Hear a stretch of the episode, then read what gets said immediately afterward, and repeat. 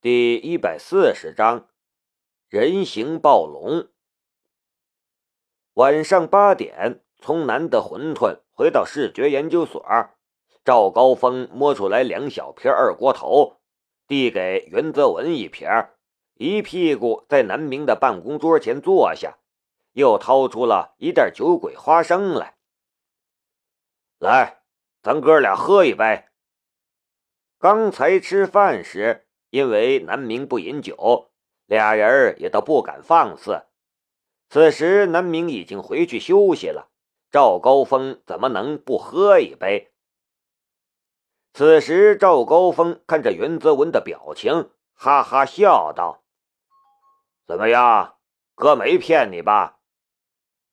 袁泽文哪里还有白天时那阴郁的样子，满脸傻笑。就算是不喝酒。他也要醉了。今天南明给袁泽文准备的是三号课程。所谓三号课程，就是之前因为回声定位太强大而被南明暂时取消了的课程。这套课程之所以被称为三号课程，是因为南明设计了一套规则：第一套课程训练下来之后。可以得到初步的回声定位能力，日常生活就没问题了。而第一套课程完成之后，两年内没有任何负面记录的人，才能进行二号课程，然后才是三号。完成三号课程，此时的袁泽文已经基本上掌握了所有的回声定位技巧。明天上午。再进行一些额外的训练，课程就结束了。小胖，你说这么大的恩情，我该怎么报啊？袁泽文喝了一口二锅头，感受着那火辣辣的液体涌入体内，却又有些发愁了。南哥是大人物，才不在乎你报不报答。大家都要报答的话。可不是要排长队了。赵高峰笑了，轻轻拍拍他的肩膀：“别想那么多了，好好休息一晚上，明天就回去。向小玲道个歉，你之前可是伤了人家的心了。”袁泽文又喝了一口酒，闷闷的应了一声：“只要想起小玲，他心中就堵得慌。”这也已经过去了小半年了，真不知道那个被他伤透了心的女人现在怎么样了。你呢？看赵高峰只说别人不说自己，袁泽文问道：“我，我不一样。”赵高峰想要说的是，他早就已经深受大恩，已经无需再去问什么了。就在此时，两个人突然听到了门外传来了一阵骚动声，对望一眼，同时放下了手中的食物和酒，悄无声息的向外走去。这两天的遭遇对李云聪来说简直就是做梦一般。他们本来还是一个发愁是否会解散的校园团队，而转眼之间。就已经火遍网络，现实中也得到了学校的大力扶持，俨然成了学校的新宠儿。而前天突然接到了通知，他们可以使用学校创业园仅剩的最后一栋独栋研究所时，他们差点乐疯了。学校创业园的这些独栋楼房。简直就像是一栋栋的独栋别墅，他们整个团队加上南明，这才五个人，去掉工作所需，完全可以每人一个房间，享受一下在独栋别墅里生活的感觉。更不要说学校还给他们配了三班倒的保安，每日出门进门时，保安都会站起来立正敬礼。这让昨天还挤在狭小的活动室里，晚上加班晚了还要受保安白眼的李云聪，觉得实在是太爽了。所以，自从搬进了创业园之后，李云聪压根就没再回去过寝室。他的热情和干劲儿也再次高涨，没日没夜的调试代码，尝试雨燕的改造计划。现在其他人都已经走了，他还在办公室里调试代码。不知不觉中，一抬眼就已经晚上八九点了。他起身去厕所，打算洗把脸回来再战三百回合。走廊里，三个人刚刚上了楼，看到李云聪出来，顿时紧张起来。大黑掏出了一把刀子。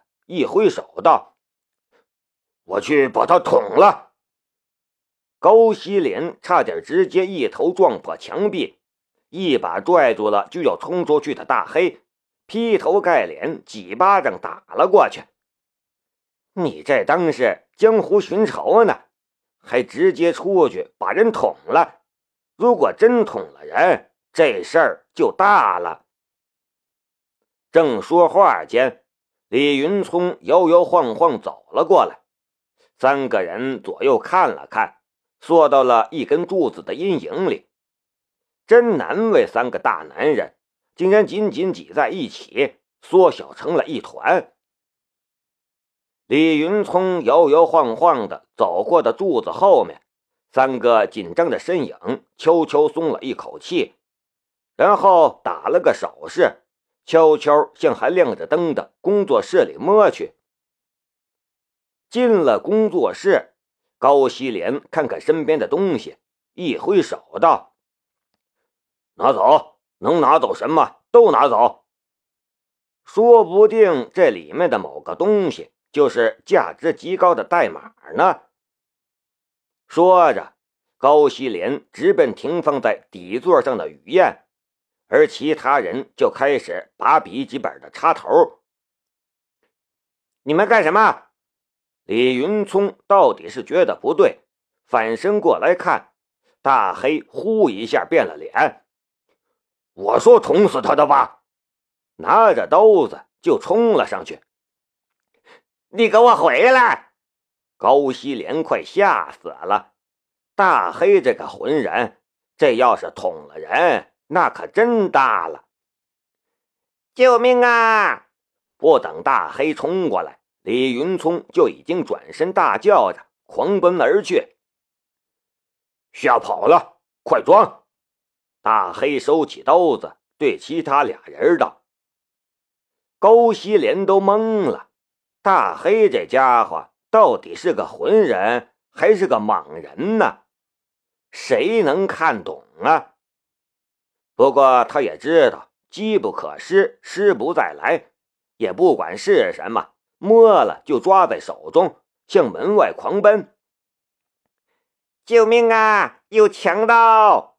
李云聪嗷嗷大叫着冲向了楼下。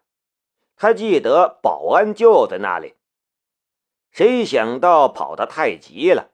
他平日里又只是一个疏于锻炼的宅男。不知道怎么绊了一跤，半天没爬起来。在李云聪的叫声响起来时，赵高峰和袁泽文两个人同时动了。赵高峰起身，一把打开窗户，撕开纱窗，翻身冲了出去。这里是二楼，但是对赵高峰来说却如履平地。他直接在外面的空调外机上。轻轻一搭，几个凸起上借了一下力，一个翻身就已经落在了一楼。而身后袁泽文也如法炮制，落地时轻若灵猫。袁泽文微微张口，口中发出了急促的哒哒声，声音不大，却清晰的传了出去。他的面前。传来了一幅极具变化的连贯黑白图像，不受光线束缚，天空中无声飞行的夜鸟，空中横过的线缆，楼梯的平面，下方的小花坛，身后的房间，一切的一切都清晰呈现在眼前。那一瞬间，袁泽文有一种莫名的掌控了一切的感觉。突然得到了回声定位的能力，三百六十度完全无死角的感应能力，很容易让人飘飘然。当初的孙三儿就是如此。别在意那些没用的地方。黑暗中，赵高峰出声，把袁泽文从那种飘飘然的状态中拉了回来。赵高峰刚刚得到这种能量时。也有一段时间很是飘飘然，但是事实上这不过是一种错觉罢了。声音受限于自己的速度和传播范围，还是有很多缺点的，并不是万能和无敌的。袁泽文连忙收心，两个人向对面的小楼狂奔而去。到了一楼大厅，发现大门虚掩着。推门进去一看，保安趴在门边的一张小桌上，看似已经睡熟了。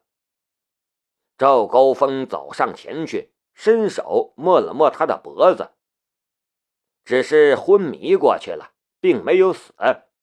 两个人松了一口气，向楼上冲了过去。两个人冲到楼顶，就看到李云聪跌跌撞撞的冲了过来。看到赵高峰和袁泽文，吓得又要尖叫。